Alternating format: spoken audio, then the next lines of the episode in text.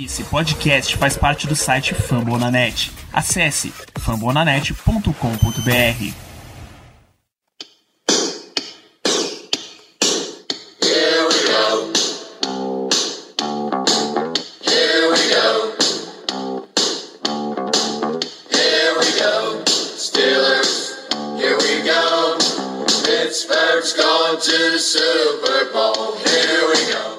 bem, pessoal, estamos começando mais uma edição do Black Yellow Brasil Podcast. Esse é seu programa sobre Pittsburgh Steelers para todo o Brasil, direto de fambonanet.com.br, Spotify, iTunes, Deezer ou da Água do Pernalonga, que a gente provavelmente também vai compartilhar. A gente também quer esse nível de vitória nas nossas vidas. Eu sou Danilo Batista, seu host, para mais uma semana, para a gente comentar mais uma semana de vitória dos Steelers. Veja só, chegamos a 3-0 e para compartilhar comigo essa alegria de uma campanha invicta, tenho a presença de volta de Germano Coutinho. Muito boa noite, Germano. Boa noite, Danilo. É, boa noite também ao Ricardo, que está aqui com a gente hoje. Boa noite, bom dia, boa tarde a todos os ouvintes. É isso. É, vencemos mais uma, graças a Deus, graças à conversa do Mike Tomlin no intervalo. E digo uma coisa: isso foi um jogo digno de playoff. São esses jogos, são essas vitórias que a gente vai ter que ter no decorrer da, da temporada, caso a gente queira realmente chegar mais longe. É isso, muito obrigado, Germano. E temos a presença também do nosso chefe, conforme já anunciado, Ricardo Rezende. Muito boa noite. Boa noite aos amigos ouvintes, boa noite aos amigos da mesa. Como é gostoso estar 3-0 depois de 10 anos, começar uma temporada bem. É, e o único recado que eu quero deixar nesse início é, pelo amor de Deus, relaxem, aproveitem o 3-0. Eu não tô nem aí se os, os times que o Steelers ganhou perdeu todos os jogos. É esse, é, é, são exatamente esse tipo de partida que nos últimos anos tanto complica a gente e faz falta no final do ano. Então relaxem, aproveitem, é, sentem, ouçam um podcast que tem tudo para ser um, um, bom episódio. Vamos lá, Danilo. Vou entrar nessa sua vibe positivíssima e vamos falar de umas coisas legais, umas coisas bonitas. Vamos falar de Ben Roethlisberger batendo o recorde de mais jogos como um jogador dos Steelers. Esse recorde que antes era do nosso Iron Man Mike Webster, center, e agora tá lá Ben Roethlisberger, 221 jogos em sequência.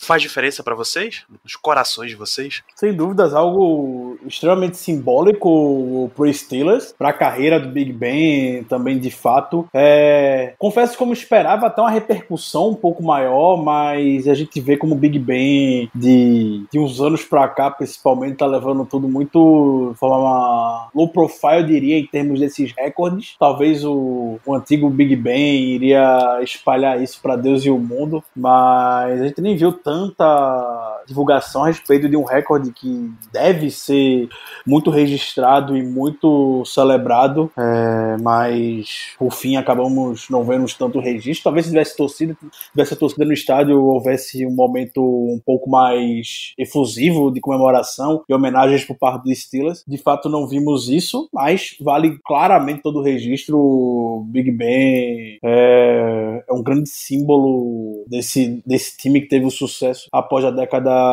após a década de 70 e espero que fique por aqui por mais uns dois anos, que a vida sem Big Ben é muito difícil, como a gente viu na temporada passada. Jamano, você quer um breve comentário a respeito? Eu faço das palavras de Ricardo as minhas. O Big Ben é um símbolo desse time, um símbolo dessa franquia. E, assim, creio eu que a grande maioria, para não dizer todo mundo, dos ouvintes que, que, que escutam nosso programa, é, acompanha os Steelers com o Big Ben. Eu acho que é muito improvável ter alguém que começou a acompanhar antes de 2004. Então, é realmente um ídolo e basicamente todo mundo que, que acompanha os Steelers durante, que acompanhou durante os últimos 20 anos. Então, é, enfim, eu apenas concordo com tudo que Ricardo falou. Perfeito, 221 jogos numa mesma franquia é realmente uma quantidade inacreditavelmente alta. É, outras coisas, outras coisas positivas que a gente tirou nesse fim de semana é a primeira vez nos últimos 10 anos que o Silas começa 3-0. E a gente devia dizer o que foi que aconteceu quando o Silas ficou 3-0 da última vez? Acho que é bom não, né? Vamos manter despacito essa campanha. O pior, o pior é que a gente tem um certo running back que adora soltar a pelota. Isso é um problema. Dá um flashback ruim. Esses, esses momentos são, é, é- é mais, são mais fortes do que eu, Danilo. Eu peço desculpas a você, eu peço desculpa aos amigos ouvintes, peço desculpa ao amigo de mesa Germano, mas eu não consigo me conter nessas horas. Então tem que ser registrado que a última vez que o Steelers começou 3-0 e o Steelers foi pro Super Bowl. E a última vez que o Steelers chegou 4-0 foi em 1979 e o Steelers também foi Super Bowl naquele ano. Então já fiquem com isso em mente é, pro jogo de domingo contra o Tennessee Titans. Mais forte do que eu, Danilo. Eu não consigo segurar. Veja, eu só me contive porque eu entendo vocês, eu sei que vocês têm certas restrições místicas e supersticiosas e tal. Eu não tenho problema nenhum em dizer. Mas é, essa, tá, tá, tá digno de hashtag empolgou. Merece o registro. Então, 3-0, vamos falar desse Pittsburgh Steelers 28, Houston Texans 21, mais um jogo no Heinz Field, segundo em sequência, e um jogo de dois períodos. Eu acho, inclusive, que a gente pode começar pelo. Vamos manter essa vibe positiva, pelo segundo período. Ricardo, o que foi que Mike Tomlin fez com esse time pra gente voltar e resolver o jogo no segundo tempo? O Germano já começou falando a respeito da famigerada CR, a comida de rabo que Tom lhe deu no, no intervalo em todo mundo, pagou para geral, obviamente, depois de uma atuação que eu não vou afirmar 100% que é pífia, mas vou deixar isso para algum outro momento do programa, é, mas para corrigir coisas pontuais. E quando você vê o primeiro e o segundo tempo do Steelers, e até por isso, antes, do, antes de começar a gravação, é, eu pedi pro Danilo só para ver novamente o condensado, os lances do primeiro tempo, para reforçar essa impressão, é, foi confirmado que o Steelers ele- não mudou muito o, o seu, seu, estilo, o seu estilo de jogo. O que prejudicou a gente no primeiro tempo foram é, na campanha de touchdown do David Johnson desfilou para endzone na, na jogada anterior, que ele chegou em linha de gol. A gente não fechou no sec com o TJ Watt, Bud Dupree, por conta de genialidade de Sean Watson, e a gente vai estar sujeito a isso quando estiver enfrentando um dos cinco melhores QBs da NFL, que é o que o Deshaun Watson de fato é. 90% dos quarterbacks da NFL não se livrariam do sec do jeito que ele se livrou do J. Watt Bud Dupree. A gente teve essa felicidade de dele encontrar o jogador, não me recordo quem, mas a gente foi o Will Fuller para poder deixar a equipe em uma ótima posição de campo para poder anotar o, o touchdown. É, o Tony, ele, ele, após o jogo, comentou que no, no intervalo sabia que não podia mudar o estilo de jogo da defesa que estava montada, porque a gente viu ah, muitos buracos no meio da defesa no primeiro tempo, lembrando inclusive os bons, os bons tempos entre aspas de aspas grandes, por favor, de Tom Brady contra essa secundária quando a equipe jogava em zona eh, e muitos buracos no meio da defesa e o Deshaun Watson conseguiu identificar isso é, facilmente e foi mortal nesses momentos. Não à toa, e coincidentemente, o Deshaun Watson terminou o primeiro tempo com mais de 200 jardas e dois touchdowns, e só o Tom Brady nos últimos cinco anos conseguiu ter essa marca contra a defesa do Steelers, que foi na final de conferência 2016. É, mas aí, no segundo tempo, o Tony sabia que não podia voltar para main coverage, marcação homem a homem, que é geralmente o que foi feito para poder enfrentar Tom Brady na época do New England Patriots, a gente conseguiu ter sucesso em um jogo e no outro a gente devia ter vencido, mas você já sabe o que aconteceu. É, a gente adaptou a marcação do, de main coverage e tentou confundir um pouco o Deshaun Watson, como o Tony falou, botando uns decoy, que é como se fossem umas iscas, podemos dizer, entre aspas, para tentar enganar um pouco mais o, o Deshaun Watson, ameaçar umas blitz com o Mike Hilton, depois o Mike Hilton recuava para poder fazer a cobertura, para menos deixar o Deshaun Watson um pouco mais ligado, e as jogadas, os sacks começaram a ser fechados também. É, o TJ Watt conseguiu sec, o Stephen Tweet conseguiu sec no segundo tempo, então não foi uma roda que foi inventada, não foi uma grande revolução que a defesa do Steelers fez é, no segundo tempo. E eu comentei no início que eu queria ver o primeiro tempo novamente. É, no primeiro, em alguns momentos do jogo, na primeira campanha, por exemplo, a gente teve o three and out, forçou e a pressão chegou e a gente é, fechou bem nas, nas jogadas do, contra do Houston, Texas. É, o que a gente se prejudicou muito no primeiro tempo foram duas campanhas, basicamente, que, como comentei, o Deshaun Watson fez a festa no meio do campo quando a defesa estava marcando em zona. Uma vez que o, essas marcações em zona começaram a confundir um pouco mais de Sean Watson, botando essas iscas e tampando, entre aspas, as linhas de passe que tinham no primeiro tempo, a defesa dos Steelers conseguiu conter o Deshaun Watson e também usando aquela velha e boa tática quando a sua melhor defesa pode ser o ataque e deixar o Deshaun Watson no banco por grande parte do, do segundo tempo. O Deshaun Watson fora do campo, ele não vai fazer o que estava fazendo no primeiro tempo, obviamente. Então, ao contrário do que eu até pensei que, via, que havia acontecido na hora, a, a, gente não inventou, não inventou uma nova roda. Jogou como foram nas duas primeiras partidas da temporada. E também tem o, o fato de que os dois nossos jogadores secundários, o Joe Hayden e o Steven Nelson, não são unanimidades quando se trata de cobertura em zona. São jogadores que gostam de jogar, que jogam muito melhor no man-to-man. -man. E aí, uma vez que a gente tem que se adaptar a jogar num, numa marcação em zona, como foi contra o Deshaun Watson, e o Tony explicou porque a gente teve que jogar na marcação em zona é, ontem, não por man-to-man, porque o Watson é um quarterback móvel. Uma vez que você jogar no man-to-man e dar as costas para ele com algum jogador, ele vai castigar com as pernas. Então você tem que jogar por zona e acaba deixando sua secundária, obviamente, exposta, como foi que aconteceu é, ontem. Mas, novamente, uma vez que a gente confundia um pouquinho mais o Deshaun Watson e as jogadas começaram a ser fechadas, a gente conseguiu ter sucesso e tivemos aquele segundo tempo magistral. Fantástico. Você tem alguma coisa depois dessa aula, Germano? Na dica de nada. Pô, é isso. Isso já responde, inclusive, as perguntas do Igor Matos e do Iago ambos entraram mais ou menos nesse tópico de por que, que a gente aceitou tanto no primeiro tempo e acertou, aceitou tanto no primeiro e rejeitou e acertou tanto no segundo.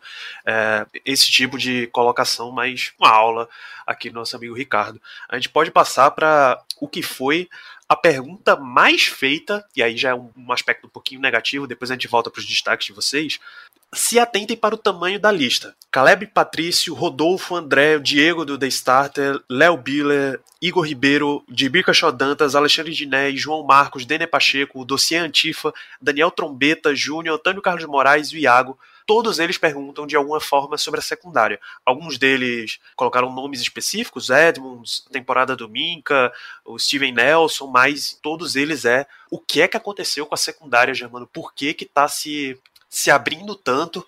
Um deles até usou o termo porque a secundária tá uma mãe nessa temporada. Adorei a colocação do ouvinte. Eu concordo totalmente, a secundária tá assim uma mãe.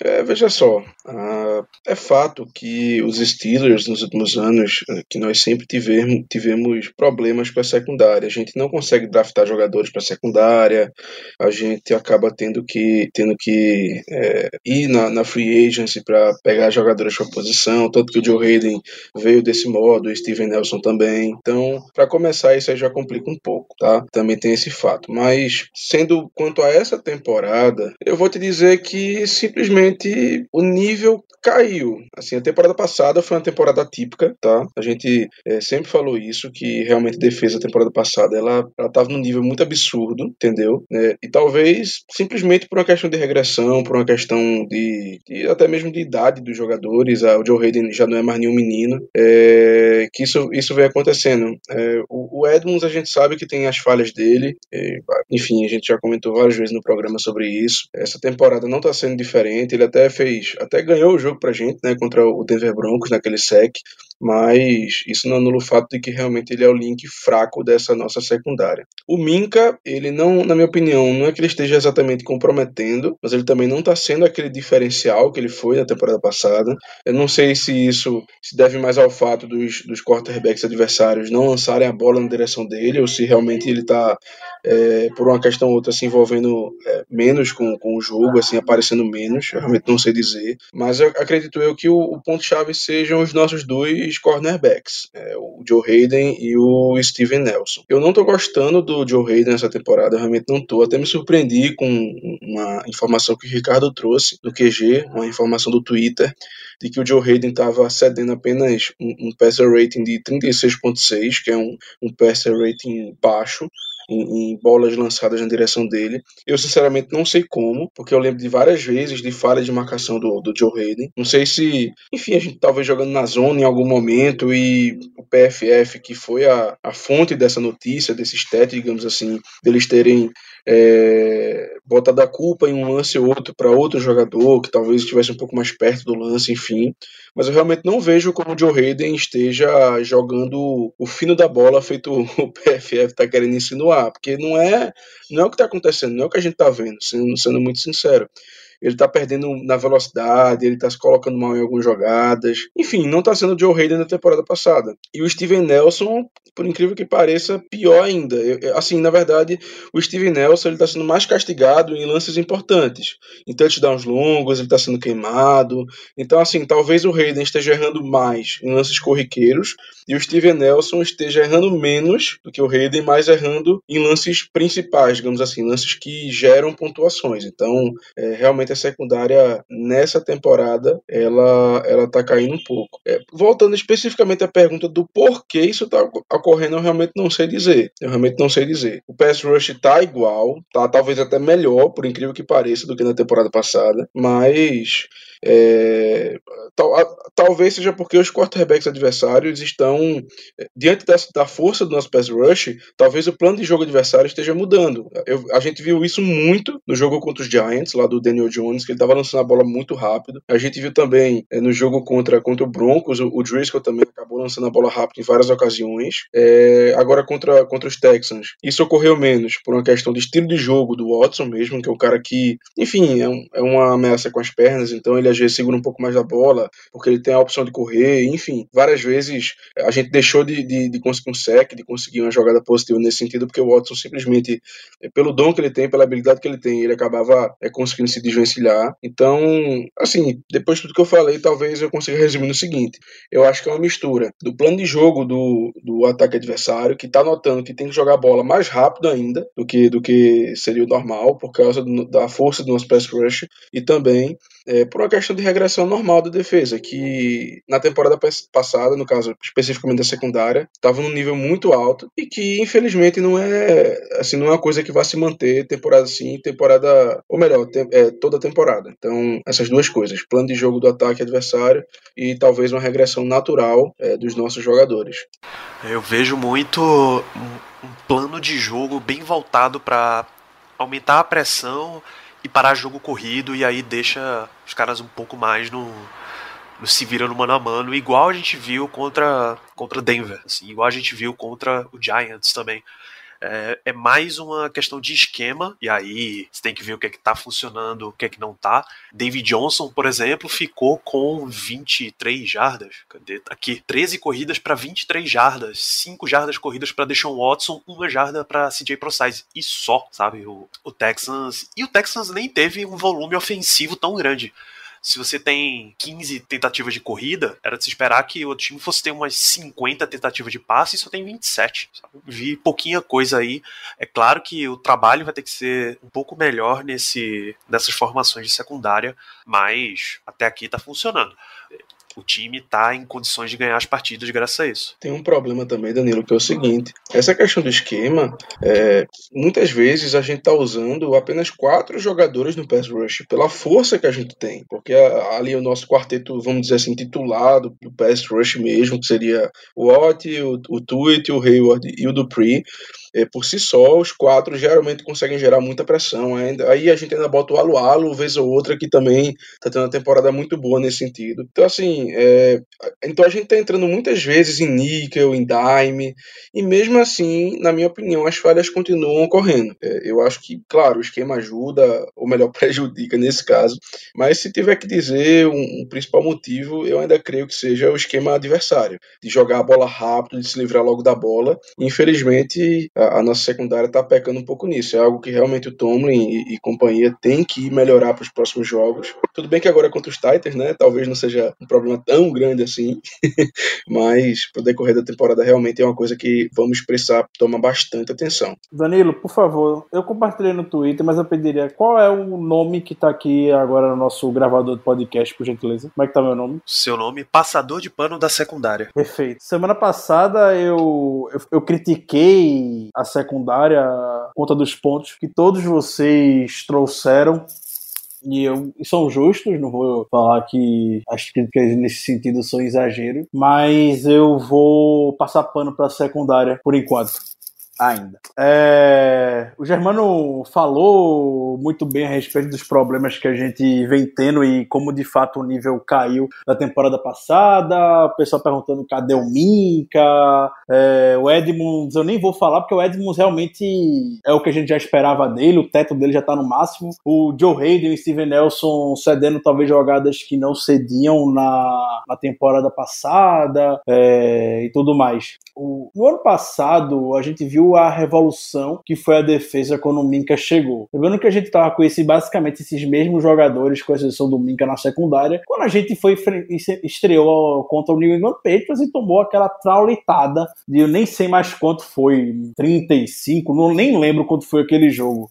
Foi uma traulitada que a gente levou do New England Patriots. Aí o Minka Fitzpatrick chegou e a gente já, se, já começou a sentir alguns efeitos perdão, senti alguns efeitos de fato bem visíveis na secundária. O Minka teve quatro interceptações em três semanas, basicamente, e tudo mais. Como ele conseguiu tornar a nossa defesa muito compacta. A gente isolou o Minka Fitzpatrick lá atrás. O Tony basicamente falou: meu amigo, isso aqui, essa área que você tá aqui atrás, esse fundo é seu. Facilita muito a vida pro Joe Hayden e pro Steven Nelson, que geralmente vão ficar em uma ilha com jogadores onde ele geralmente se sai com o, os wide receivers, geralmente é quando eles se saem melhor, e aí conseguiram ter o, muito sucesso no ano, no ano passado. Esse ano, e isso novamente eu vou falar um ponto que a gente trouxe a semana passada e que tá fazendo sentido cada vez mais na medida que os jogos vão passando, que é o Steelers tentando envolver mais o Minka Fitzpatrick dentro de campo, porque é muito fácil para o ataque neutralizar, podemos dizer, o Minka, e isso não necessariamente é algo que seja ruim pra gente,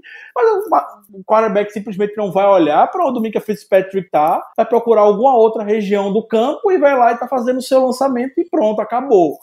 É, era isso que estava acontecendo na temporada passada e a gente estava tendo sucesso porque o Joe Hayden e o Steven Nelson estavam tendo uma vida fácil para poder fazer as suas marcações.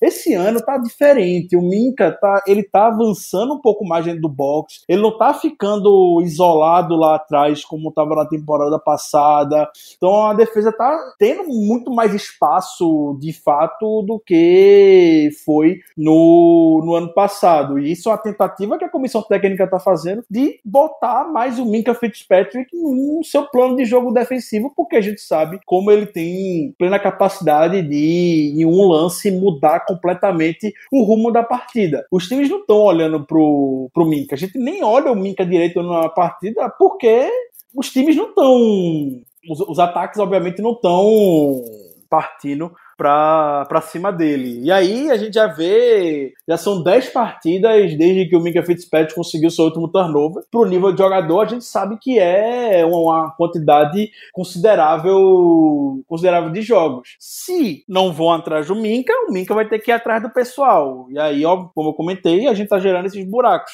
do Joe Hayden e Steven Nelson. Não tem cornerback na NFL que consiga segurar muito tempo uma marcação, seja homem a homem, ou seja na zona como a gente sofreu, sofreu ontem, ainda mais com cada vez mais os wide receivers, o jogo favorecendo eles e, e tudo mais.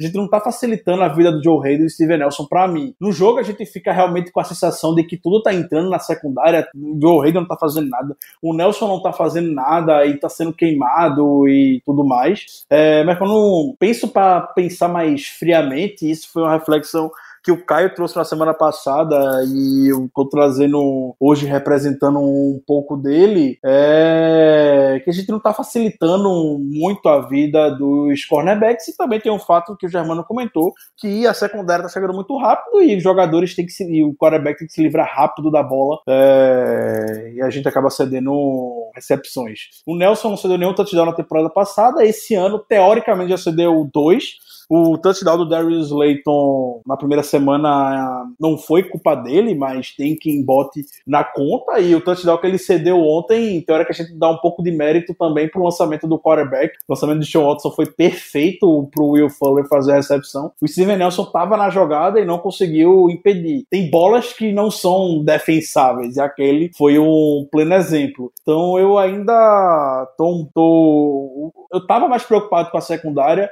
Eu segurei um pouquinho mais uh, o freio antes de partir para cima dela. Eu ainda quero esperar mais um pouco, porque o que eu tô vendo é que esses planos de envolver mais o Minka dentro do box não estão dando certo e eventualmente vão votar ele mais para trás, que é onde ele teve sucesso na temporada passada, e aí por consequência a gente vai ter o Joe Hayden e o Steven Nelson provavelmente voltando pro seu nível, talvez com a pequena queda, de fato, como o Germano muito bem falou, é difícil manter o, o nível que foram na temporada passada, mas pelo menos vai ser um pouco mais assim, vai ser um pouco mais comedido uh, a impressão de que eles estão com uma temporada ruim.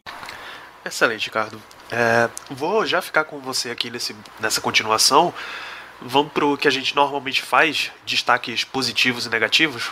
Vamos para o positivo nessa aura de positividade para nossa torcida? O meu primeiro ponto positivo vai ser o menino que eu conversei, conversei sobre ele antes do jogo. Eu questionei porque semana passada ele não foi envolvido. Para quem ouviu no Terrão, antes do jogo de domingo, eu tava na expectativa e eu só gravei no Terrão no domingo quando a gente saiu a lista do, dos inativos e eu vi que o McFarland estava ativo pro jogo e aí eu fui falar porque queria muito ver o envolvimento dele em campo e eu fiquei encantado do mesmo jeito que eu fiquei quando tava vendo o, os vídeos dele antes do, antes do draft. É, o que o McFarland traz pro nosso jogo corrido, eu digo, entre os running backs, algo que a gente não tem há muito e muito tempo, que é ter um, esse, entre aspas, change of pace, esse cara que vai mudar um pouco mais o ritmo do jogo terrestre, aquele cara que, se conseguir ter um pouco de bloqueio, ele já vai correr 5 jardas, como a gente viu é, no jogo ontem, ele teve uma média de 7 jardas por, por, por, carregada, basicamente. Então,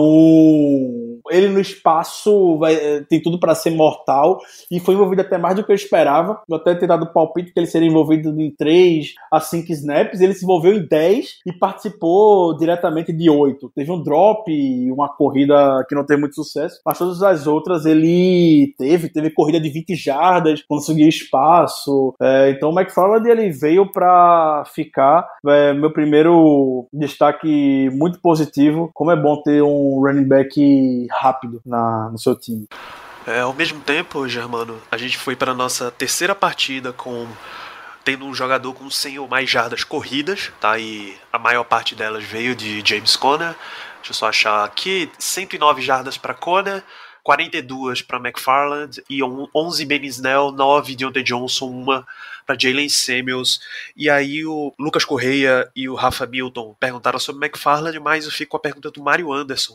Isso é o Steelers tentando uma, uma abordagem mais de running back por comitê ou é só Tomlin tentando achar um running back 1, tentando definir a ordem exata deles? Olha, na cabeça do Tomlin não tem discussão quanto a quem é o running back número 1. Isso aí é o James Conner, está claro. James Conner é, teve alguns problemas nos jogos passados, apesar dele ter, dele ter superado a marca de 100 jardas contra o Denver Broncos, mas a gente sabe que 80% da produção dele foi naquele lance final. Então, não vale tanto assim, vamos dizer. Mas na cabeça do Tomlin realmente é o James Conner e até o momento, na minha opinião, principalmente no jogo contra contra contra o, o Houston Texans, ele demonstrou isso, ele demonstrou isso. Mas a minha, assim, também já emendando, é, já emendando essa questão da pergunta, que inclusive Eu acho que a gente vai de um, de um running back by committee. Eu acho que vai ser isso. Isso aí, para mim, pelo menos na minha opinião, tá bem claro. Porque a gente muda constantemente os running backs a depender do. Assim, da, da, da altura do jogo, da, da situação.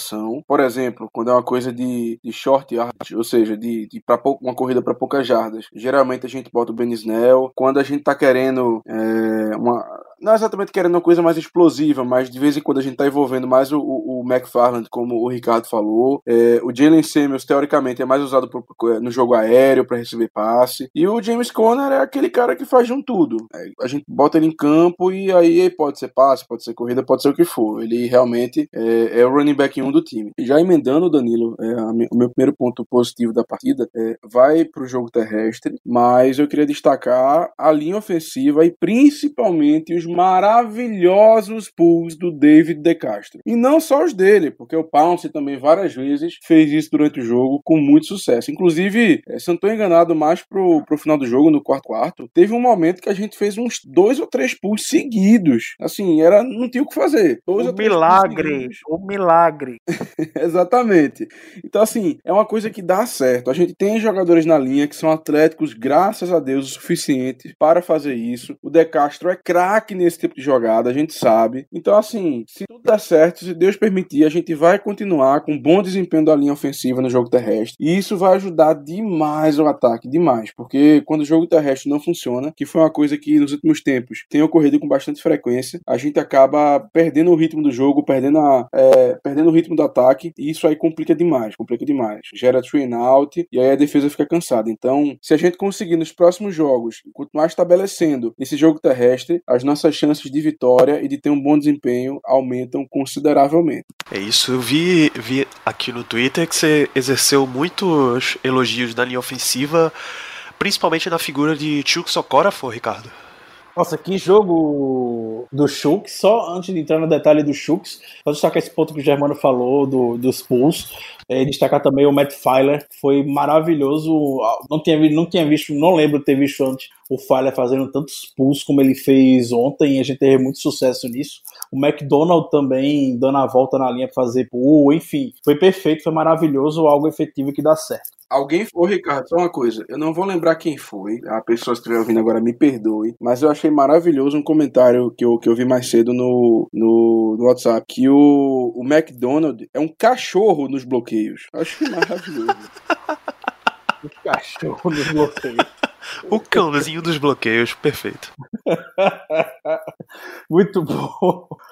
É, é, falar sobre o Shooks, a partida dominante que ele teve protegendo o Big Ben do, do J.J. Watt. Teve um jornalista de Pittsburgh, que eu não vou lembrar o nome dele, peço perdão aos amigos ouvintes. A gente sempre procura dar crédito quando a gente vê informação mas eu não lembro quem foi que, que trouxe essa informação, mas ele chamou a atenção que desde 2012 o J.J. Watt só teve três jogos de 98 partidas que disputou, onde ele não teve nenhum QB hit ou nenhum tackle for loss. Ontem foi o quarto com o Shooks em cima dele. É, não poderia pedir momento, coisa melhor, na verdade, do, pro Shooks ontem, um menino muito novo, o menino tá com 23 anos, apesar de estar tá entrando na sua terceira temporada, chegou muito novo na NFL de fato e já teve que passar por poucas e boas, podemos dizer, em momentos quando ele entrou, já enfrentou o Von Miller, Teve o Bradley Chubb na temporada passada. O Bradley Chubb é a escolha alta de draft. J.J. Watt, por mais que esteja passando por um momento na carreira que não esteja mais no seu auge, mas ainda é o J.J. Watt. A gente viu nos números agora que é um jogador que consegue manter uma regularidade de ter um QB hit e um tackle for loss em, em várias das suas partidas e o, e o conseguiu nem citar, apagar o J.J. Watt, você nem lembrou do J.J. Watt na partida basicamente. Eu não lembro de ter citado o J.J. Watt no, no jogo. Estou é, muito, muito otimista e muito feliz com essa partida do Schultz, dá uma tranquilidade de fato para a posição na temporada. O Zach Penner ganhou a disputa no training camp, querendo ou não, você sempre fica receoso porque o cara que perdeu a posição vai estar tá entrando em campo, mas para a segunda semana consecutiva o, o, o desempenha e entrega muito bem. Então deixa a temporada, a temporada perdão, muito mais tranquila. Essa informação, eu pesquisei aqui no Twitter, veio de Christopher Carter, do DK, DK Pittsburgh Sports. Muito obrigado.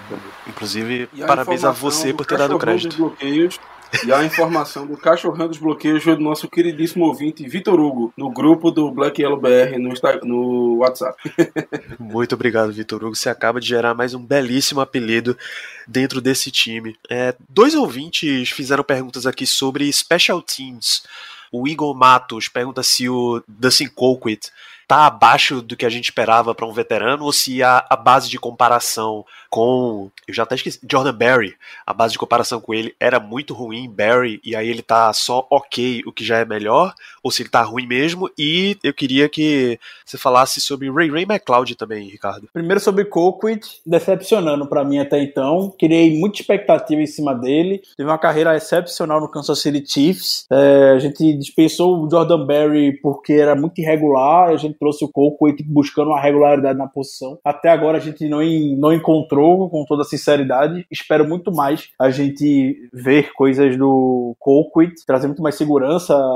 Teve punt ontem que, com todo respeito ao profissional do Colquitt, mas ele tem a obrigação de deixar aquela bola dentro da linha de 20 jardas e ele deixou um pouco próximo, sendo que mais avançando pro Texas, podemos dizer. Não necessariamente enfiado lá na linha de 15, 20 jardas, mais para 20 30 jardas o, o punt, então tá me decepcionando muito o, o Colquitt. É, esperava mais dele sim, é algo que tem que ser observado para as próximas temporadas, para as próximas partidas, perdão. E o Ray Ray, Ray McLeod é uma contagem regressiva para ele poder estourar um retorno para touchdown. Inacreditável. O, o, o McLeod chegou no final da temporada um pouco perdão, no final do training camp um pouco desacreditado, meio low profile, precisa tirar mais um nome aí para o practice squad só que a gente trouxe. Ele desbancou o melhor amigo do Big Ben, Ryan Switzer, que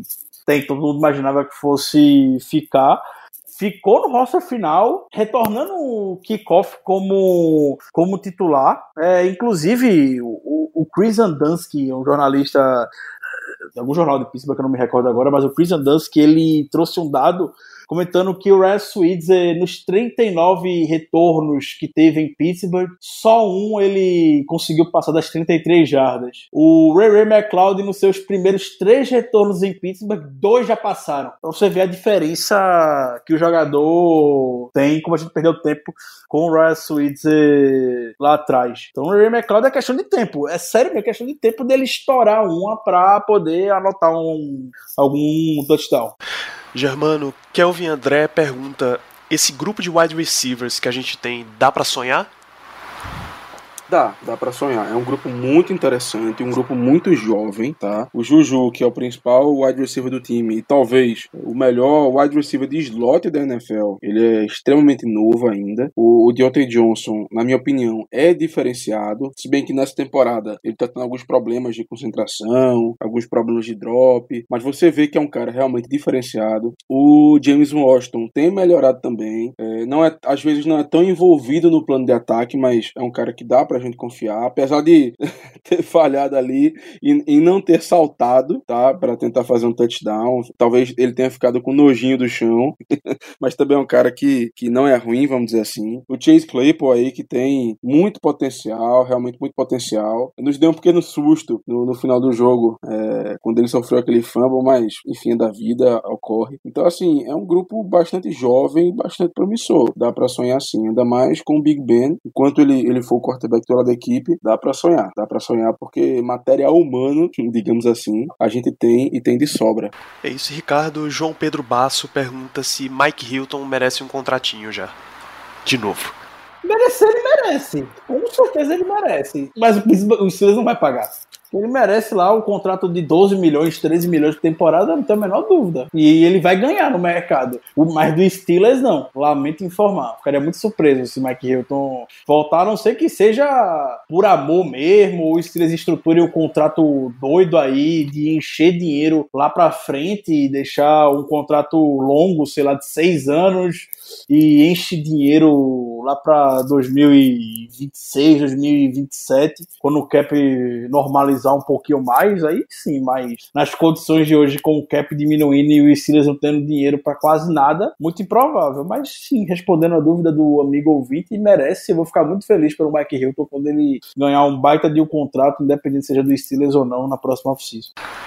É, Germano, antes da gente entrar em pontos negativos, se ainda tivermos, Caio César Roque perguntou sobre Eric Ebron, se já foi mais acionado nesse jogo, já tem um touchdown, já dá para começar a confiar, e o uso maior de Tyrands é também o foco da pergunta do Jay Brickashaw Dantas nosso amigo. A gente espera ter mais uso de Tyrands na sequência da temporada? O Ibron com certeza foi mais utilizado nesse jogo, apesar de que logo no começo ele teve um, vamos chamar de pseudo drop, porque na minha opinião o passe do Big Ben é, não foi dos melhores, mas é aquela coisa, bateu na mão, meu amigo, você tem que agarrar. Então é um cara que realmente já foi mais acionado, é um cara que teve muitos problemas com drop na carreira, principalmente lá em Detroit, é, depois nos Colts também teve uma temporada muito boa e outra não tanto, mas até o momento ele está se mostrando aquilo que a gente pensava Um cara, um Tyrande recebedor, um Tyrande atlético, que principalmente na, na red zone ele vai fazer diferença. Então, realmente ele está sendo mais utilizado agora. Eu espero que isso continue. E só uma, só uma coisa, qual foi a segunda pergunta, Danilo, que eu me perdi aqui?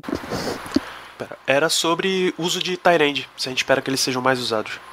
Ah, com certeza. Assim, a gente só tá levando dois Tyrands para pro, pro, assim, pro jogo, né? Afinal de contas, o Zach Gentry, que é o terceiro Tyrand, que não serve de nada, aparentemente, fica inativo todo o jogo, realmente ele não entra em campo. E apesar da gente só levar realmente o Ibron e o McDonald, é, eu espero que sim, eu espero que, que o uso deles aumente, porque eles são muito perigosos. Eu, eu particularmente, sou muito fã do McDonald, eu acho que, é, além do que o nosso queridíssimo Vitor Hugo disse no grupo, que ele é um cachorrão nos bloqueios, é, eu realmente gosto muito dele, eu acho que ele é um Tyrande mais completo, tá? Um cara que é, vai muito bem bloqueando e também vai bem recebendo passes. Então, eu espero que sim. Eu espero que nos próximos jogos a gente se utilize cada vez mais dos Tyrants, porque é, ambos têm, têm, têm potencial de criar vários mismatches. O, o Ibram mais na questão do jogo aéreo e o McDonald é sólido nas duas coisas. É, mas no momento estamos, creio eu, utilizando ele mais para bloqueio, coisa que ele também tem feito muito bem. Perfeito. Ainda temos pontos negativos para passar desse jogo? Porque eu não tenho mais não. Eu também não. Tirando a secundária, que de novo foi mal, não, não vejo. Ricardo, mais alguma cornetada que você queira dar nesse time? Pior que não, Danilo. O que poderia dar de cornetada, eu passei pano, que foi a secundária. Talvez só vale a atenção, já que a gente tá falando de special teams, o Deontay Johnson teve aquele, aquele patético fair catch na linha de quatro jardas, se nosso nenhum game tava a bola. Então, isso, posição de campo em um jogo como tava esse de contra o Texas, não só como esse, como qualquer outro jogo, posição de campo é valioso na NFL e é por isso que você paga jogadores especialistas para poder facilitar a vida do, do seu ataque e a gente viu o Deontay Johnson pedindo fair catch na linha de quatro jardas e uma bola que claramente iria para para para a endzone e teria o touchback. É algo para se observar, é, essa pane mental que ele teve, infelizmente, mas é, eu só, só teria isso mesmo. Os demais pontos, o, nada a destacar. As campanhas que foram de touchdown foram tão rápidas, foram tão objetivas que o do Deshaun Watson que não deu nem tempo da turma errar tanto. É isso, tal, é, elogios pra gente ir fechando. Só que dessa vez já deram uma diminuída na, na utilização de Big Ben, né? Uma leve diminuída. Mentira, a gente tem 36 tentativas de passe, vai. Tá pertinho do limite aceitável para um jogo distribuído. Mas, ao contrário da semana passada, aí tem que levar só em consideração Isso que a gente, no segundo tempo, dominou o relógio de uma maneira absurda, né? Então, naturalmente, o nosso volume de jogo, entre aspas, justifica o número de passes do Big Ben, obviamente num volume alto ainda, mas a gente ficou muito tempo com a bola no segundo tempo. Aí, aí o jogo terrestre foi entrando e tudo mais, muito, muito bem também. É... Se puder puxar um destaque positivo só para esse play calling no último quarto, principalmente, Danilo, se tivermos tempo, já que já, a gente está falando sobre isso, temos tempo? Temos tempo, fica à vontade. Só, só destacar a gente critica muito o Randy Fitner e eu até agora eu não quero acreditar que foi o Randy Fitner fazendo isso. É, alguns amigos levantaram a bola na hora do jogo e a meio que faz muito sentido o envolvimento um pouco mais do Matt Canada chamando jogadas. É, como o Steelers finalmente usou um playbook aparentemente mais moderno, né? Mas o que a NFL de 2020 pede nos seus ataques, muito RPO, aquele run pass option, que aí o Big Ben faz a leitura na hora da, da jogada e o Big Ben decide se vai dar a bola para correr ou vai dar ou vai mandar a bola pro wide receiver. Você tem que deixar algumas coisas na, na mão do seu quarterback e isso é tão bom, isso é tão bom quando as coisas ficam na mão do Big Ben e ele desliga lá o microfone o, com o com, com o Fitner, e teve uma estatística na hora que a CBS levantou, eu acho que a gente passou, até muita gente passou despercebido. O Steelers já anotou 17 pontos nos dois últimos, nos dois últimos minutos do primeiro tempo nessa temporada. Foram dois touchdowns e um field goal que a gente conseguiu anotar quando o Big Ben começa a chamar a jogada. E aí, quando a gente viu no final do jogo, era o Big Ben decidindo se ou mandava o passe ou dava a bola pro running back correr. E aí, Big Ben consegue ler. Ele final do jogo, ele olha o box, situação óbvia de passe, todo mundo lá, o box cheio de gente, doido para pegar o running back, ele vai e manda a bola pro wide receiver, que sai na rota curta e já sai em cima do first down, basicamente, os wide receivers com muita confiança. É, nessas formações a gente viu até em alguns momentos os, os cornerbacks do Texas com um cushion razoável quando a situação era de uma jarda só, porque pensava que a bola ia ser forçada pelo Big Ben, o Big Ben mandava a bola rápido e o wide receiver já fazia a recepção no, na linha do first down. Então, quando um ataque está nas mãos do Big Ben, é esse tipo de coisa que a gente vê.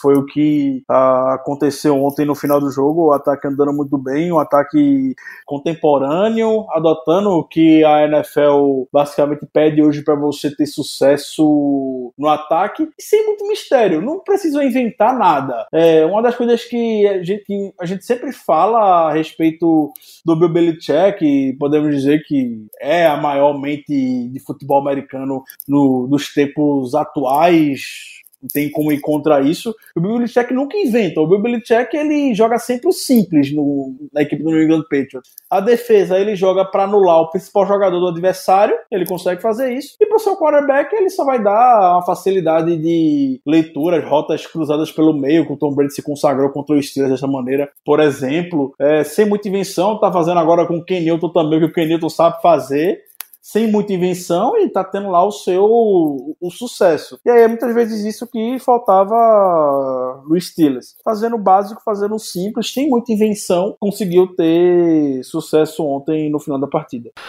Perfeito, gente. Acho que a gente passou por todos os tópicos relevantes desse jogo.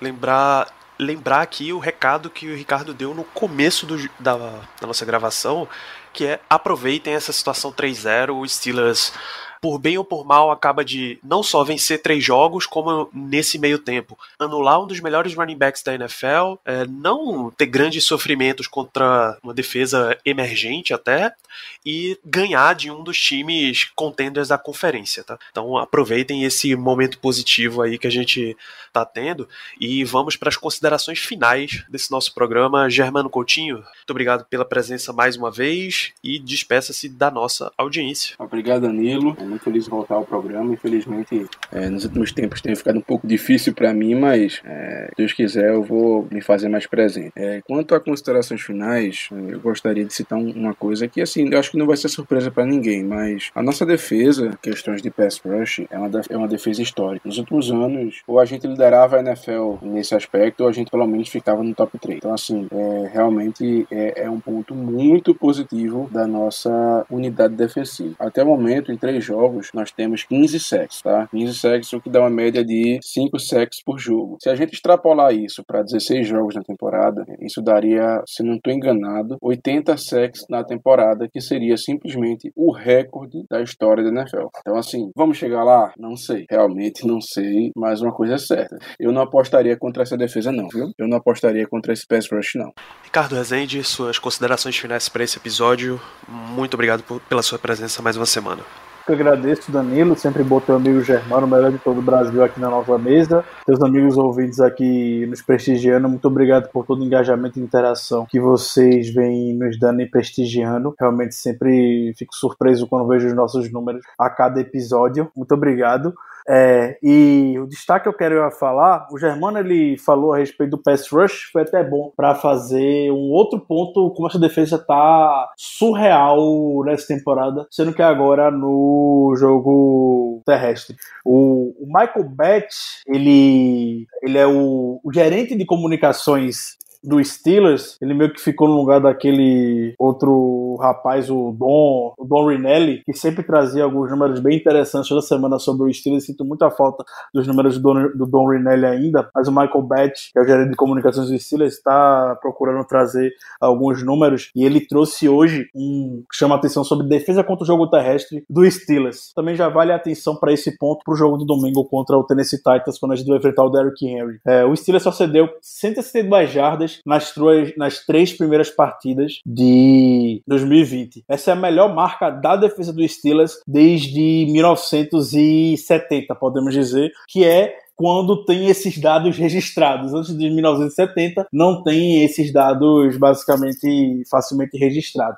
É, mas da base de dados do Steelers de 1970, defesa contra o jogo terrestre, a temporada 2020 a defesa está com a sua melhor marca e é a melhor marca desde 2010, que foi quando o Steelers, novamente, como a gente falou no início, chegou no, no Super Bowl para quem gosta de, de, se prender a isso. É... E outro dado sobre o jogo terrestre contra o Houston Texas é que o Steelers segurou o Texas para 29 jardas em 15 tentativas, com a média de 1.9 jardas por tentativa. É... E isso. Eu não tenho nem palavras para poder descrever essa defesa contra o jogo terrestre como ela está se desempenhando a equipe não está perdendo muitos tackles, que era um problema de temporadas anteriores, está sendo muito seguros. É, e a gente viu ontem o jogo contra o Packers é, o jogo do Packers contra o Saints, o Alvin Kamara quebrando milhões de tackles na defesa indo pra end zone.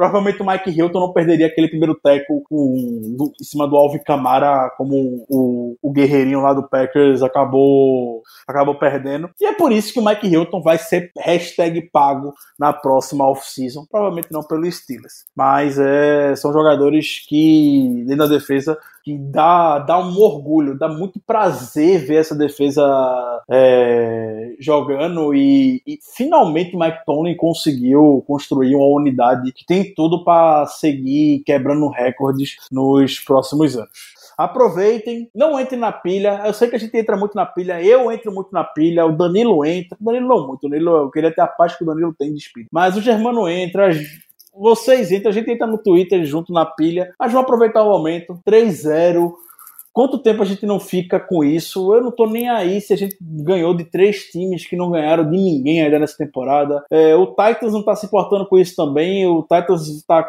Os times que o Titans enfrentou tá 1-8 e a diferença de pontos total que o Titans venceu os jogos são de seis pontos, somando as três vitórias, e o Titans tá nem aí, só quer saber que tá 3-0. O Steelers também tá 3-0. Vamos entrar em pilha. É, no meu mundo mais otimista, sinceramente, a gente terminaria esse primeiro quarto temporada com 3-1 e no pior das hipóteses, a gente vai terminar no 3-1 esse primeiro quarto de, de temporada. É, então vamos aproveitar, relaxem, uma boa semana para todos e um grande abraço.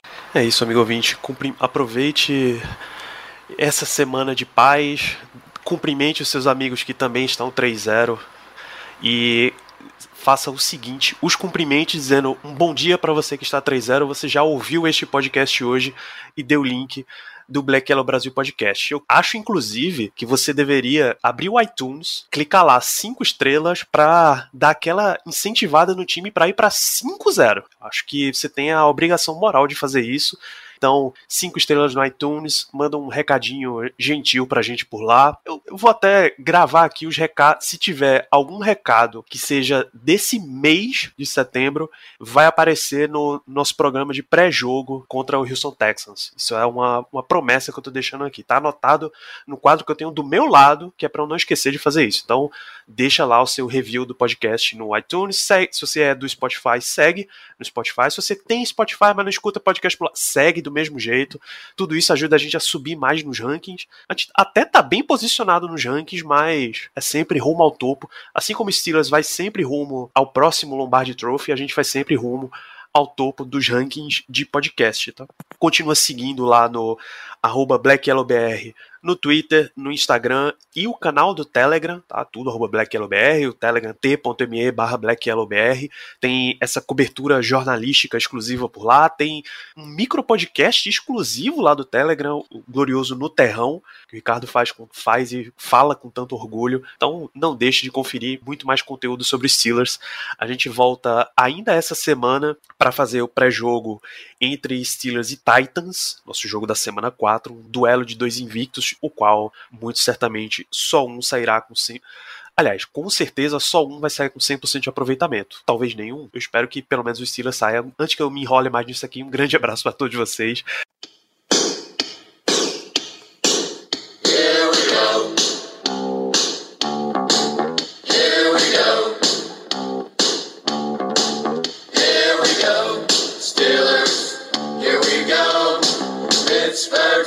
To the Super Bowl. Here we go.